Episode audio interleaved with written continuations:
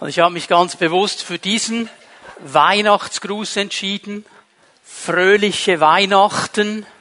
Also die englischsprachigen Leute sagen Merry Christmas, fröhliche Weihnachten, seid merry, seid glücklich, seid fröhlich.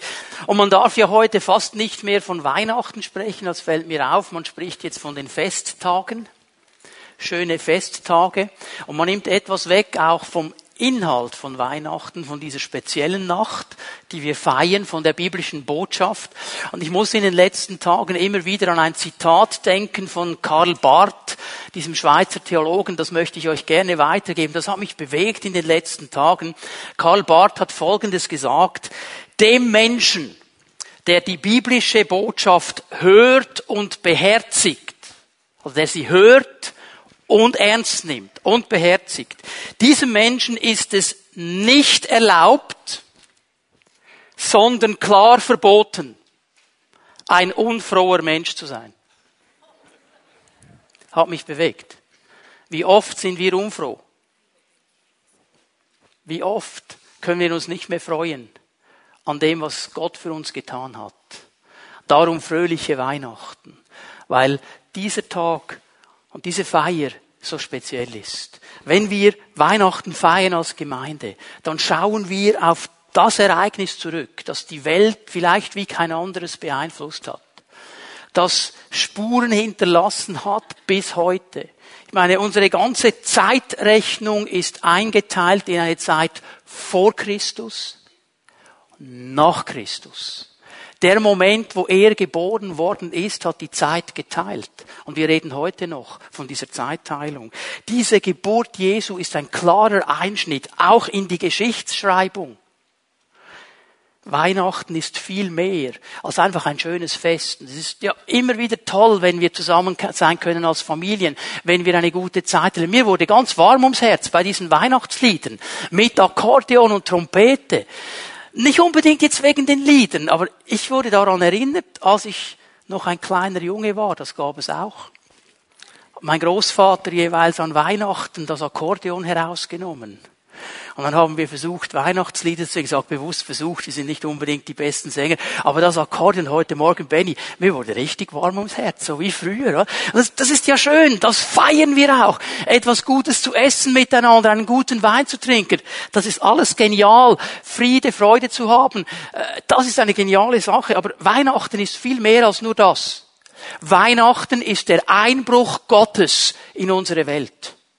Ich sage es bewusst so, Gott ist durchgebrochen und eingebrochen in unsere Welt, in unsere Gesellschaft. Er ist dem Menschen nahe gekommen. Er ist selber Mensch geworden, weil er uns begegnen wollte. Er ist in seinem Sohn Jesus Christus uns ganz nahe gekommen. Und darum geht es. Und Weihnachten war und ist immer wieder eine Herausforderung auch für Menschen. Was machen wir jetzt mit diesem Jesus? Wenn der in der Krippe liegt, dann ist das alles noch süß und nett. Aber wenn dann der erwachsen wird und gewisse Dinge sagt und Herausforderungen in unser Leben hineinlegt, das hat alles zu tun mit Weihnachten. Es gäbe kein Kreuz ohne Krippe. Das gehört zusammen.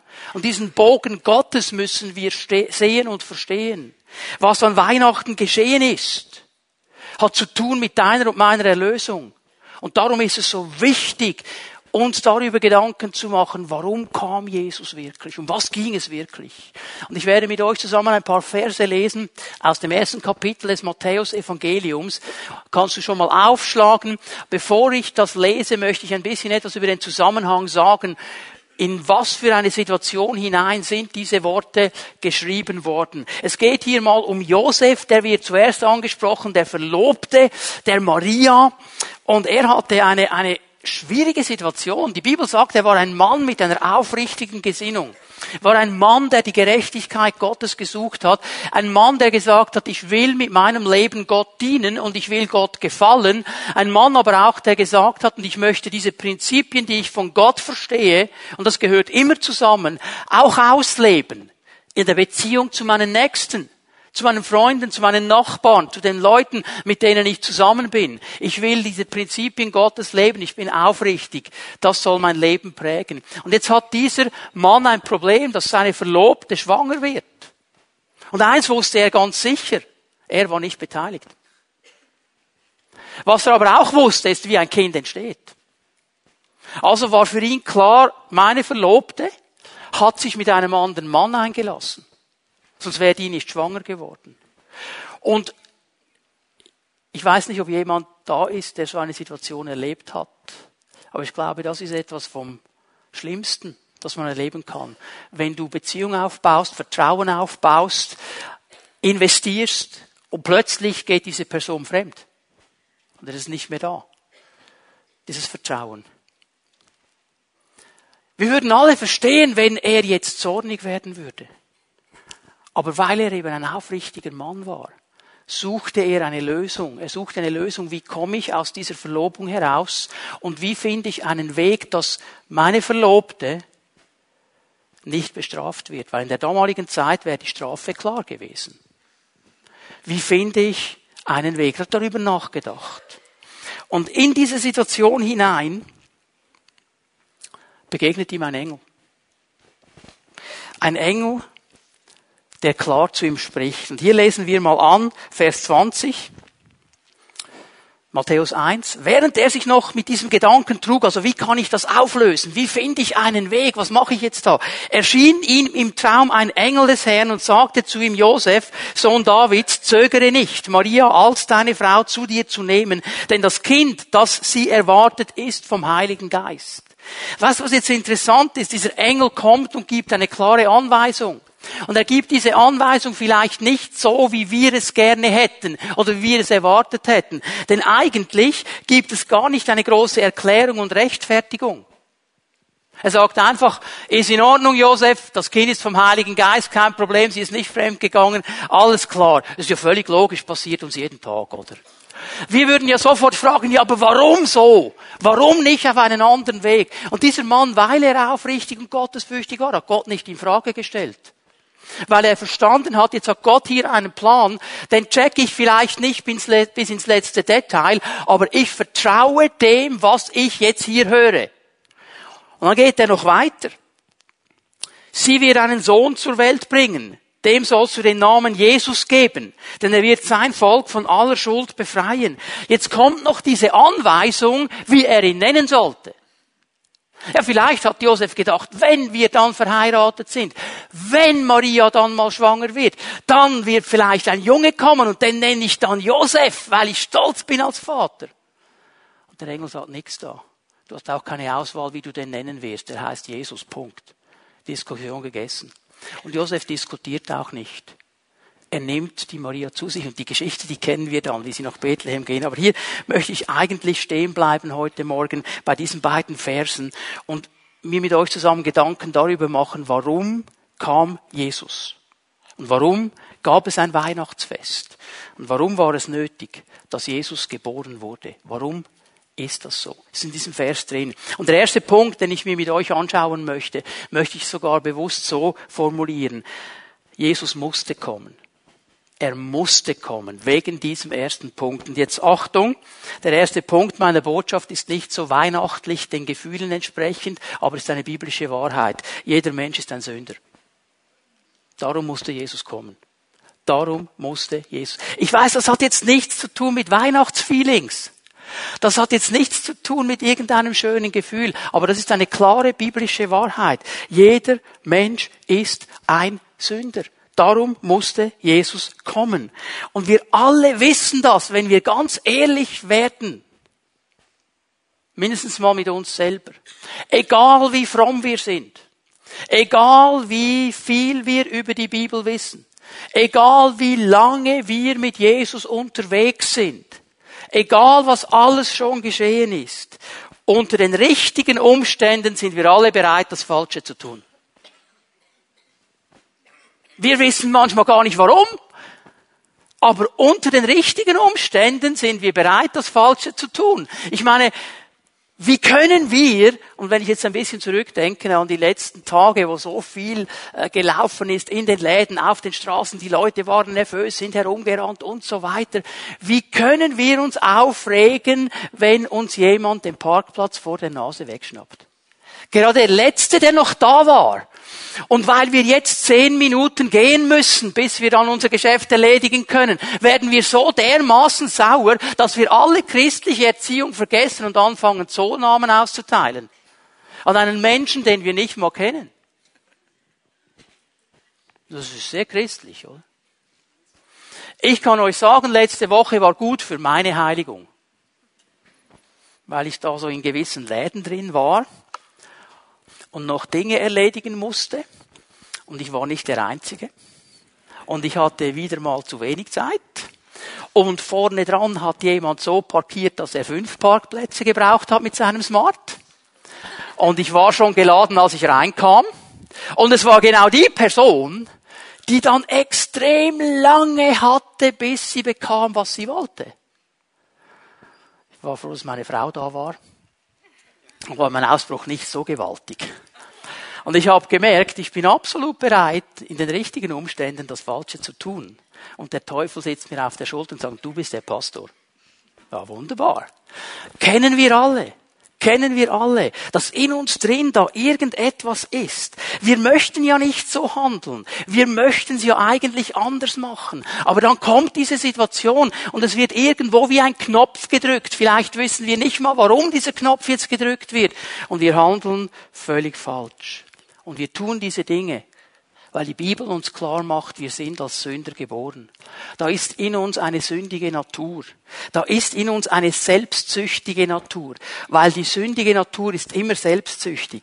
Es geht dann immer um ich, mich, mir, mein mein Genuss, meine Gefühle, meine Dinge. Es geht immer darum. Und das ist in uns hineingehend. Sünde ist immer selbstsüchtig. Sie sucht immer das Vorteil für sich selber. Ich möchte euch hier eine Bibelstelle von Paulus geben aus dem Römerbrief, Römer 3, Vers 23. Eine ganz interessante Aussage, eine bekannte Aussage. Denn alle, unterstreich das in deiner Bibel, wenn du in deiner Bibel Dinge unterstreichst, alle alle sind alle ohne Ausnahme. Das ist ja das, was uns nicht gefällt an diesem Vers. Wenn hier stehen würden, denn die anderen haben gesündigt, hätten wir weniger Probleme. Dann wären es ja die anderen.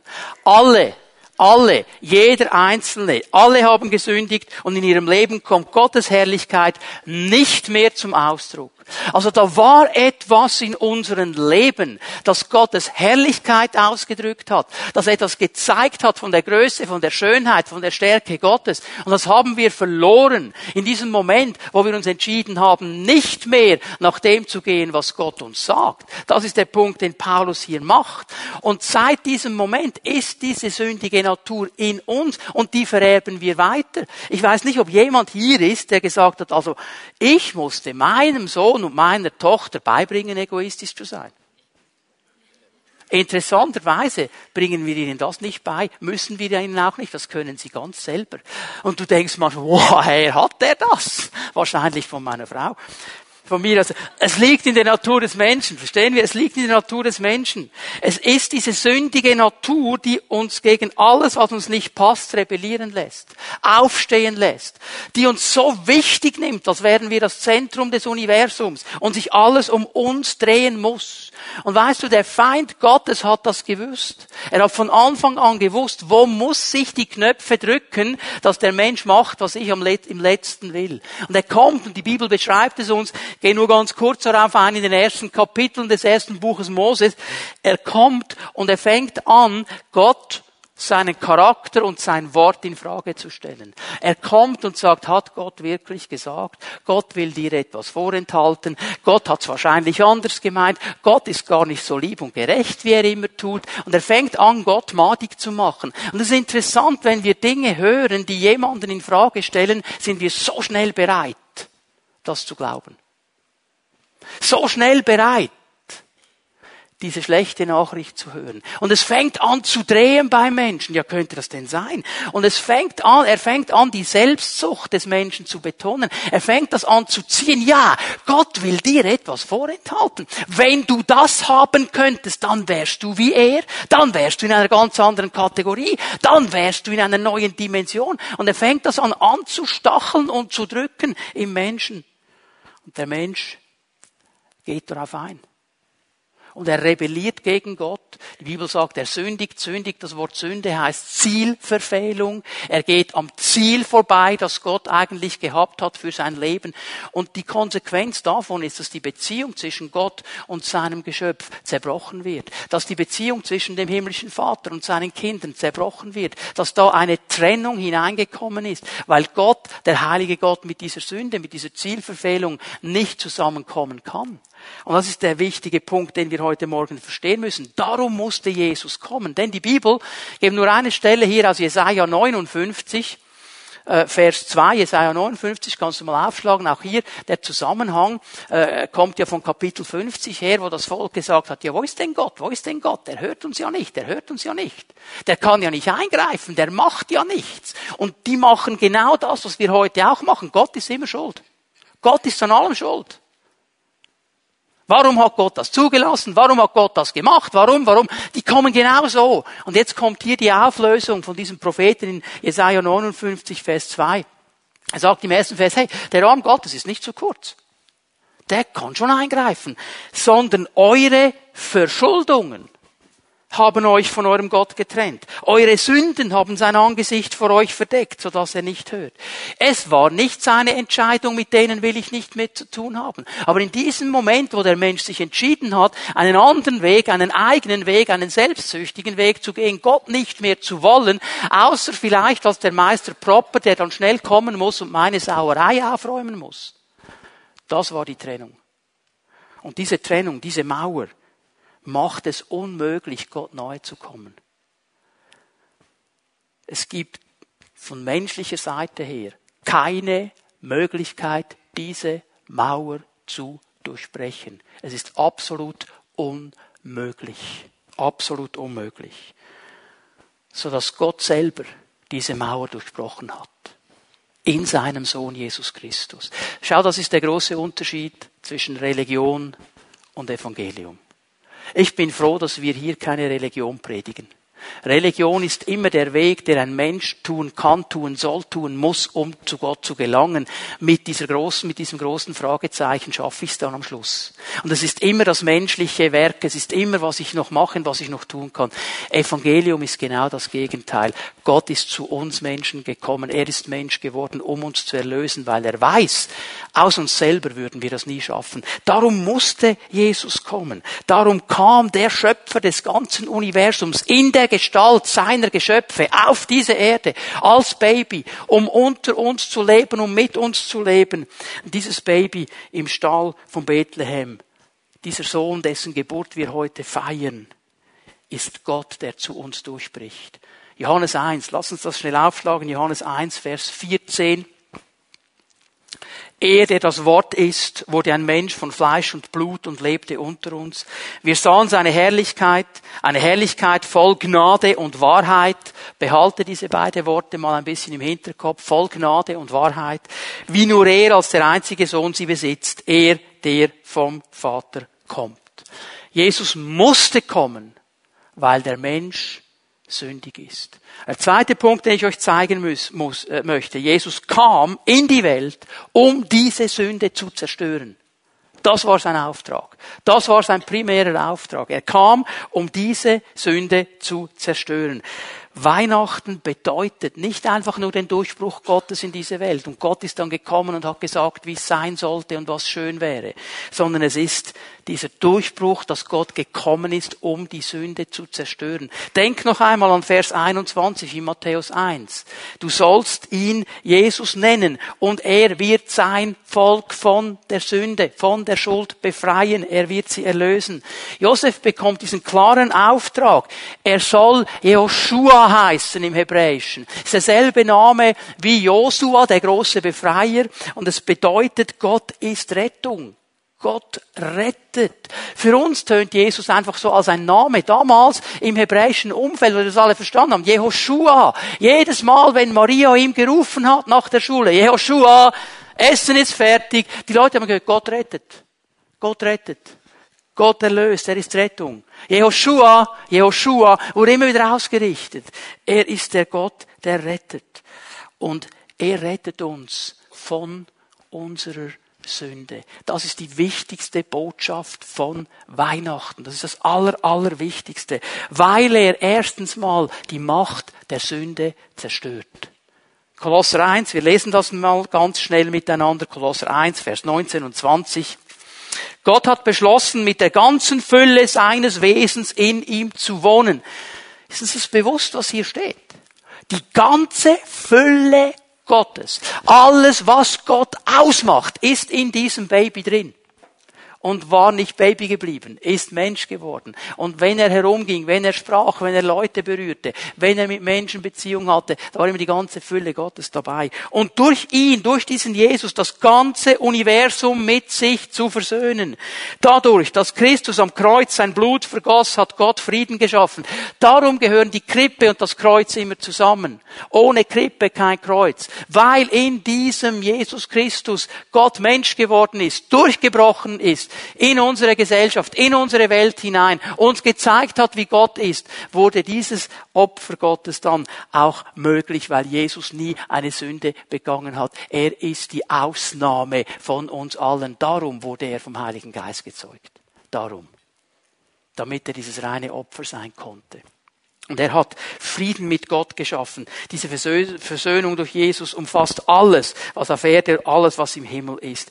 Jesus ist die Fülle Gottes. Und jetzt erinnert ihr euch daran, was ich gesagt habe, er ist voll Gnade und Wahrheit. Johannes hat das bemerkt, er ist voll Gnade und Wahrheit.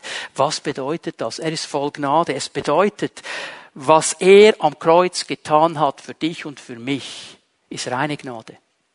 Das können wir nie verdienen. Wir können es nicht erkaufen. Wir können gar nichts machen, als es als ein Geschenk der Gnade anzunehmen. Es kann nicht verdient werden. Es kann nicht erarbeitet werden. Es gibt eine interessante Geschichte vom König Umberto II., einer der italienischen Könige. Er hatte eine Aufgabe, die Könige ja ab und zu haben. Der kam dann von seinem Justizminister, bekam er so einen Stapel von Blättern und da waren Urteile darauf über äh, Menschen, die verurteilt worden sind, weil sie irgendein äh, Vergehen da begangen haben und er musste jetzt darüber entscheiden, was mache ich jetzt mit diesen Urteilen. Er musste das letzte Urteil geben und sein Justizminister hat ihm dann ein bisschen geholfen und hat bei gewissen äh, Urteilsverkündigungen unten noch was reingeschrieben. Und jetzt steht König Umberto da und er liest eine ganze Sache, das, die ganze Geschichte und unten hat der Justizminister geschrieben, Gnade unmöglich, Todesstrafe. Und Umberto hat überlegt, hat die Geschichte noch einmal gelesen. Irgendwas ist ihm nicht aufgegangen. Und er nimmt seine Feder, geht in das Tintenfässchen und macht ein kleines Komma. Und dieser Mann war frei. Wisst ihr, nachdem er das Komma gesetzt hatte, hieß es Gnade, unmöglich Todesstrafe. Das Kreuz ist das Komma Gottes über deinem und meinem Leben lassen wir es zu, dass Gott dieses Komma setzen kann. Es entscheidet über Leben und Tod. Jesus kam und es ist reine Gnade. Es ist reine Gnade, dass er uns erlöst hat. Aber er tut noch etwas Zweites. Er hat nicht einfach nur die Macht der Sünde so ganz generell gebrochen. Also das Zweite, was hier geschieht. Und jetzt ist die Wahrheit eben. Es ist nicht nur Gnade, er ist auch Wahrheit. Und das heißt, wir müssen uns mit diesen Dingen beschäftigen. Jesus befreit den Menschen von seiner sündigen Natur. Es geht nicht, wenn nur ganz generell etwas zerbrochen wird. Es muss etwas in mir zerbrechen. Ich muss bereit werden, die Wahrheit Gottes über meinem Leben zu akzeptieren. Und ich muss auch Ja sagen können dazu, dass ich ein sündiger Mensch bin und dass Gott mich erlösen muss. Das ist eben die Wahrheit. Die Gnade ist am Kreuz da. Die Wahrheit ist, wie gehe ich damit um? Nehme ich das für mein Leben? Denn schau mal, er ist, und Johannes schreibt darüber, Johannes 1, Vers 29, schreibt ihr das auf. Er ist das Lamm Gottes, das die Sünde der Welt wegnimmt. Er ist dieses Lamm Gottes. Aber was mache ich damit? Was mache ich damit? Lass ich das zu? Kein Mensch, kein Mensch, keiner weder du noch ich, egal wie gut, wie fromm, wie nett wir sind, kann aufgrund unserer Sünde und Schuld vor Gott bestehen. Keine. Die Bibel ist so klar. Der Tod ist der Lohn der Sünde. Das Todesurteil wurde ausgesprochen. Das ist so klar, wir können nichts dagegen tun. Es gibt nur eines. Dieses völlig perfekte Opfer Jesu Christi. Was er für dich und für mich getan hat am Kreuz, ist der einzige Weg zur Erlösung, weil es mal die Macht der Sünde bricht und dann auch in mir etwas zerstört, dass ich nicht mehr sündig bin. Jesus starb wegen meiner Sünde. Wegen meiner Sünde. Das ist ganz persönlich. Er wurde an dieses Kreuz genagelt wegen meiner Sünde, wegen meinen Vergehen. Und er hat für mich geblutet. Aber, und das ist das Wunderbare, und darum ist es fröhliche Weihnachten, er ist nicht im Tod geblieben. Die Bibel ist so klar. Römer 4, Vers 25, den, den müssen wir lesen. Römer 4, Vers 25. Ja, hat so nichts zu tun mit Weihnachten im ersten Moment, hat aber alles zu tun mit Weihnachten. Ihn, Jesus, der wegen unserer Verfehlungen dem Tod preisgegeben wurde. Wegen unserer Verfehlungen wurde er getötet. Nicht wegen der anderen, wegen unserer. Und dessen Auferstehung uns den Freispruch bringt. Halleluja. Weil Jesus auferstanden ist, sind wir frei. Und wir haben ein neues Leben. Das ist Botschaft von Weihnachten. Darum geht es. Und das müssen wir verstehen dass dieses Baby, das wir heute feiern, eben nicht Baby geblieben ist. Dass er ein Mann geworden ist, der am Kreuz von Golgatha stirbt und den Menschen die Liebe Gottes zeigt und den Menschen den Weg öffnet zurück an diesen Ort, wo er eigentlich hingehört, in die Gegenwart und in die Nähe Gottes. Aber, und das muss ich hier klar machen heute Morgen, wir müssen hier zwei wichtige Punkte verstehen. Das erste ist, Du musst dich für dieses Geschenk entscheiden. Du musst dich dafür entscheiden. Das kommt nicht automatisch in dein Leben hinein. Es ist nicht so, dass er das gemacht und dann funktioniert es einfach für alle. Die Bibel ist auch hier klar, Johannes 1, Vers 12. Alle denen jedoch, die ihn aufnahmen. Das heißt, die sich entschieden haben, ihm Raum zu geben, die ihn in ihr Leben hineinließen. Allen denen, die an seinen Namen glaubten, gab er das Recht, Gottes Kinder zu sein. Nur denen. Nicht ganz generell für alle. Die, die eine Entscheidung treffen. Also im Moment fällt mir auf, ich bekomme dauernd irgendwelche Mails in den letzten zwei, drei Wochen, die mir da erklären wollen, dass ich irgendwo noch einen Onkel habe, der gestorben ist und viel Geld mir hinterlassen hat und ich sollte dann die Kontonummer angeben, damit sie mir und so weiter. Nicht? Da wissen wir ja alle, das ist irgendwie ein Fake, oder? Die wollen ja nur meine Kontonummer. Aber stell dir mal vor, dieser Onkel, den hätte es wirklich gegeben. Und diese Millionen wären wirklich bereit. Ja, wenn ich nicht darauf reagiere, bekomme ich die nie. Okay? Jesus hat am Kreuz von Golgatha die Macht der Sünde zerbrochen und er hat unsere sündige Natur zerbrochen. Aber es wird erst dann wirksam, wenn wir es nehmen. Dann, wenn wir uns entscheiden und sagen, jawohl Herr, das ist für mich persönlich, du bist das Komma in meinem Leben. Du bist der Unterschied zwischen Leben und Tod in meinem Leben. Dafür entscheide ich mich. Und in dem Moment, wo wir das tun, das ist das zweite Wichtige, das wir verstehen müssen, geschieht etwas in uns. Es geschieht etwas in uns, nicht außerhalb, in uns.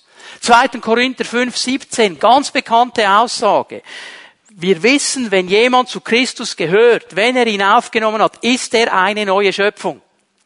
Da geschieht etwas in mir, da werde ich neu geschaffen, dass das, was nicht mehr funktioniert hat, das, was kaputt war, das, was tot war, wird wieder neu, mein Geist wird erneuert. Er ist eine neue Schöpfung, das Alte ist vergangen, etwas ganz Neues hat begonnen. Lass mich hier eine Sache erwähnen, die wichtig ist. Eine neue Schöpfung zu werden, eine neue Schöpfung zu sein, ist sowohl ein Ereignis als ein Prozess. Und mit dem haben wir manchmal Mühe, auch als Menschen, die mit Jesus vorwärts gehen. Es ist Ereignis und Prozess. Es ist Ereignis, denn in dem Moment, wo ich Jesus aufnehme, werde ich neue Schöpfung. Ist die Bibel ganz klar. Und in dem Moment, und jetzt hör mir bitte gut zu, in dem Moment bin ich frei von der Schuld der Sünde. Okay? Von der Schuld der Sünde. Es ist aber eben auch ein Prozess. Weil jetzt lerne ich, in der Familie Gottes zu leben, mit all den anderen, die auch neue Schöpfung sind. Jetzt lerne ich, obwohl ich als Kind Gottes frei bin von der Schuld der Sünde, dass ich noch nicht frei bin von der Konsequenz der Sünde. Und das ist ein Prozess. Ich bin frei von der Schuld in dem Moment, wo ich Jesus aufnehme. Aber die Konsequenz meines sündigen Lebens, mit der habe ich zum Teil noch zu kämpfen. Da, wo ich mich auf Dinge eingelassen habe, die mich jetzt korrigieren oder kontrollieren vielmehr, man nennt das Sucht, da brauche ich Befreiung. Da, wo ich vielleicht erlebt habe, wie Menschen an mir gesündigt haben, wo ich verletzt bin, innerlich festgelegt bin, innerlich in Ketten bin, da brauche ich Befreiung. Da, wo in meinem Gedanken sich durch mein sündiges Verhalten irgendetwas aufgebaut hat, das mich bis heute dominiert, da brauche ich Befreiung. Und das ist ein Prozess. Wir sind sofort frei von der Schuld der Sünde. Gott hält uns nichts mehr vor. Aber die Konsequenz, die angestoßen wurden, da geht es um diesen Prozess, wo Jesus eben kommt. Und darum muss ich eine dritte Sache noch erwähnen. Er musste kommen, weil wir Sünder sind. Er ist gekommen, um die Macht der Sünde zu zerstören. Und er kam noch, um etwas zu tun. Er kam in, der, in, in diese Welt, um ein Werk in uns zu tun. In uns. Er möchte ein Werk in uns tun. Jesus ist bis heute in dieser Welt aktiv. Und das ist das Gewaltige an Weihnachten. Das ist das Gewaltige, dass Gott nicht so schnell eine kleine Stippvisite gemacht hat auf dem Planet Erde und dann irgendwie ausgecheckt hat und gesagt hat, okay, jetzt könnt ihr selber machen, sondern dass er bis heute durch seinen Geist in uns ein Werk tut und aktiv ist und mit uns ist und mit uns lebt. Ein Kind Gottes zu werden, eine neue Schöpfung zu werden, ist der Anfang. Das ist der Anfang eines ganzen Prozesses, mit dem, in dem wir stehen dürfen. Es ist ein Prozess, den Gott in uns angestoßen hat. Und Gottes Wort ermutigt uns in dieser Kraft des Geistes, der in uns wohnt, all diese Dinge, die jetzt kommen, anzugehen. Jetzt gebe ich euch ein paar Bibelstellen. Das sind die Geschenke von Weihnachten. Und ich wünsche mir, dass wir die ganz persönlich auspacken heute Morgen. 2. Korinther 5, Vers 21. 2. Korinther 5, Vers 21. Den, der ohne jede Sünde war, Klammer Jesus Christus, hat Gott für uns zur Sünde gemacht.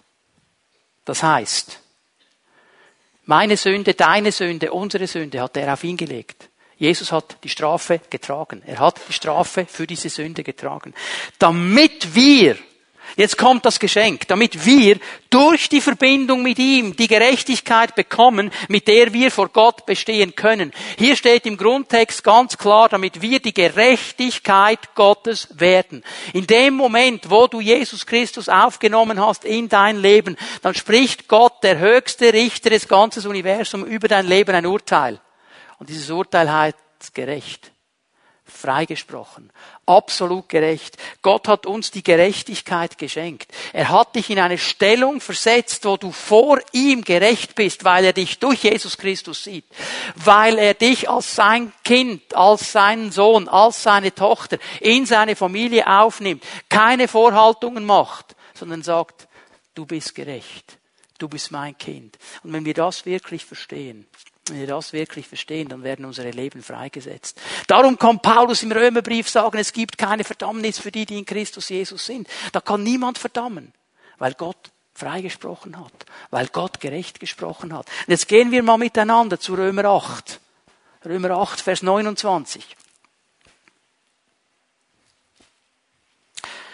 Schon vor aller Zeit hat Gott die Entscheidung getroffen, dass sie ihm gehören sollen. Das sind alle die, die sich entschieden haben, diesen Jesus aufzunehmen. Sie sollen ihm gehören. Darum hat er auch von Anfang an vorgesehen, dass ihr ganzes Wesen so umgestaltet wird, dass sie seinem Bild gleich sind. Er ist das Bild, dem sie ähnlich werden sollen, denn er soll der Erstgeborene unter vielen Brüdern sein. Schau mal, was hier drin steht in diesem kleinen Vers. Das ist so gewaltig. Wir könnten jetzt noch drei, vier Stunden weitergehen, aber ich weiß, ihr habt alle noch ein Weihnachtsessen vor euch. Gott hat einen Plan für jedes einzelne seiner Kinder. Dass sie nämlich umgestaltet werden sollen, dass sie verändert werden sollen. Gott hat uns dazu in eine geistliche Familie hineingesteckt. Das heißt, wir sind nicht alleine, wir sind zusammen unterwegs. Darum gibt es Ermutigung, darum gibt es Unterstützung, darum gibt es keine Einsamkeit, wenn du zu Jesus gehörst, weil du nicht alleine bist und weil Gott von Anfang an gesagt hat, das ist mein Plan für dein Leben und du sollst in einem Umfeld sein, wo du ermutigt wirst, wo du aufgebaut wirst, wo du unterstützt wirst und wo du nicht alleine kämpfen musst, weil andere mit dir da sind. Das war der Plan Gottes vor Anbeginn der Zeit. Vor Anbeginn der Zeit. Vers 30. Und weil Gott sie für dieses Ziel bestimmt hat. Schau mal, das ist die Bestimmung Gottes für dein Leben. Und wenn Leute mir sagen, ja, ich liebe Jesus, aber die Geschwister brauche ich nicht, dann hast du das Ziel Gottes nicht verstanden. Das ist nicht verstanden. Weil Gott sie für dieses Ziel bestimmt hat, hat er sie auch berufen. Er hat sie berufen. Der Ruf über deinem Leben, über meinem Leben, was Gott aussagte, du bist nicht alleine.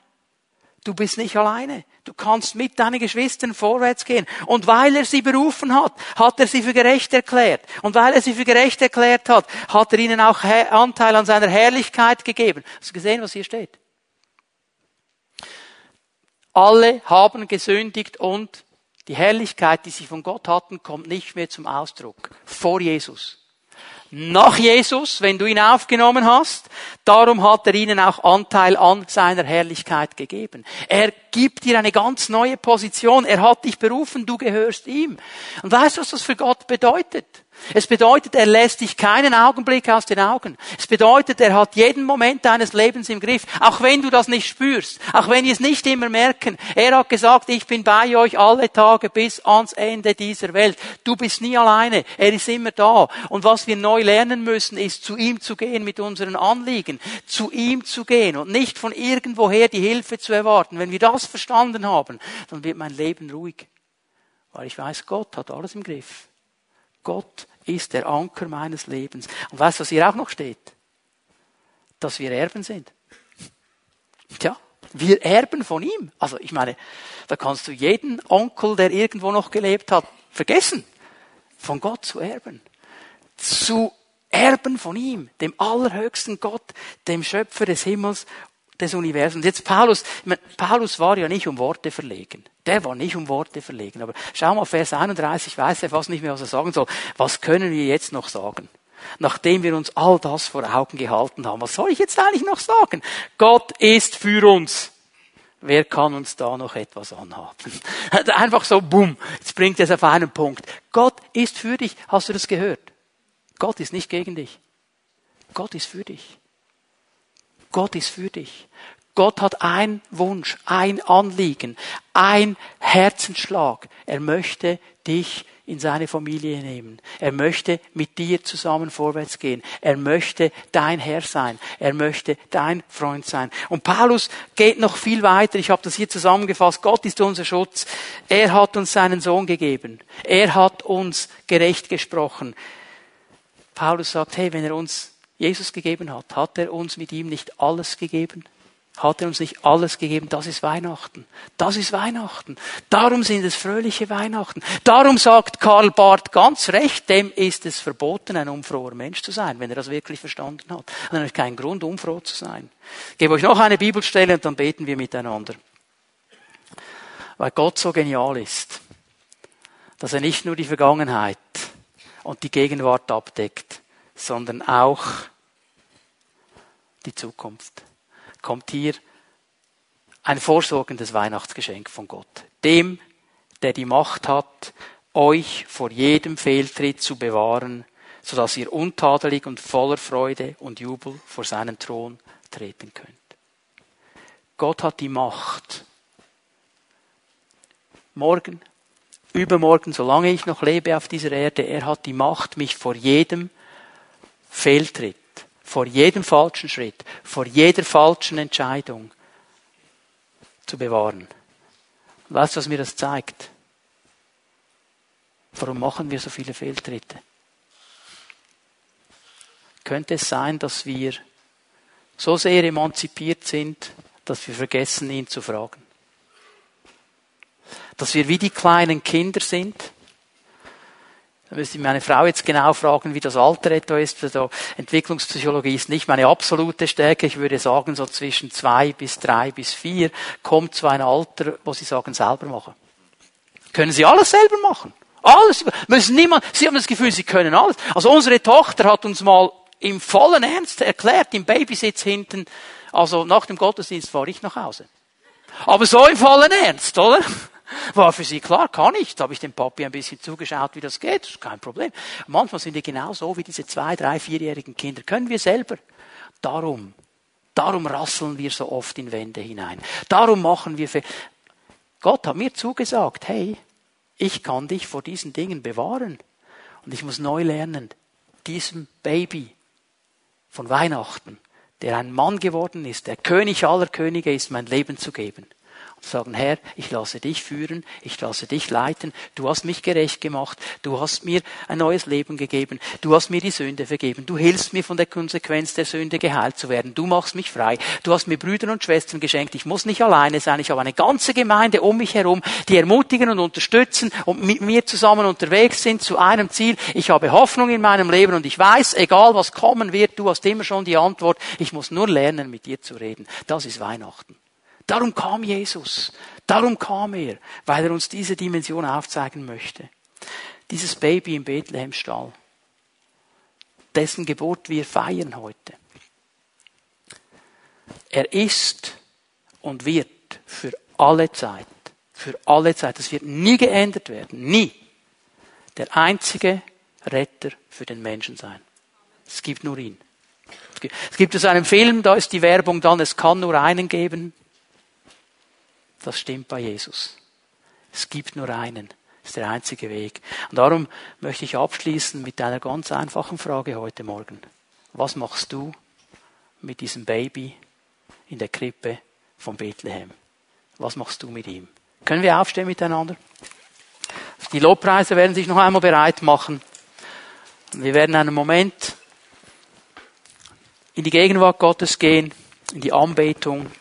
Und ich möchte dich ermutigen, für einen Moment dich auf den Herrn auszurichten. Was machst du mit diesem Jesus? Was machst du ganz persönlich mit dieser Botschaft von Weihnachten? Du hier bist heute Morgen. Gab es diesen Moment in deinem Leben, wo du Jesus ganz bewusst und ganz klar eingeladen hast, dein Herr zu sein.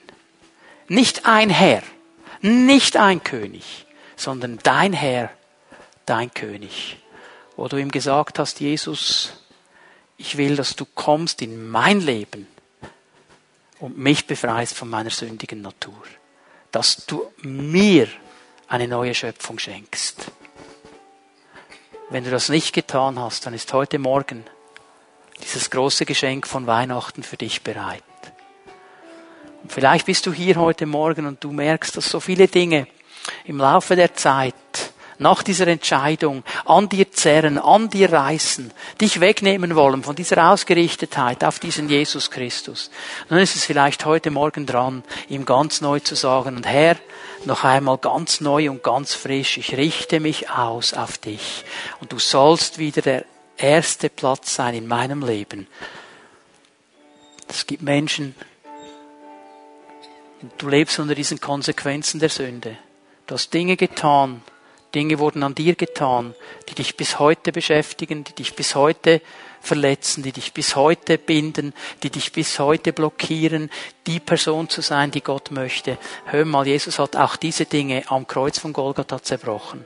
Und ich lade dich einfach ein, dein ganzes Vertrauen heute Morgen auf diesen Jesus Christus zu werfen, zu ihm zu kommen, zu sagen, Herr, hier sind die Dinge meines Lebens. Ich möchte durchstarten an diesen Weihnachten mit dir ganz neu. Wir wollen das so machen. Ich bitte Zellenleiter und Zellenleiterinnen, die hier sind und die bereit sind, mit Menschen zu beten, dass ihr gleich jetzt nach vorne kommt, euch hier vorne aufstellt, um den Menschen zu dienen. Und wir werden dann noch einmal in eine Zeit der Anbetung gehen miteinander. Und ich möchte dich einfach ermutigen. Was hat der Heilige Geist zu dir gesprochen heute Morgen? Wo merkst du, dass er dich zieht? Wo merkst du, dass er in deinem Leben Dinge groß macht? Dann hab den Mut, wenn wir jetzt Jesus anbeten miteinander, zu einem dieser Leiter zu kommen und wir werden beten und wir werden erleben, wie Jesus Christus dir heute Morgen begegnet. Er ist der Herr, er ist der Befreier, er ist der Erlöser und er ist hier. Bitte, Matthias.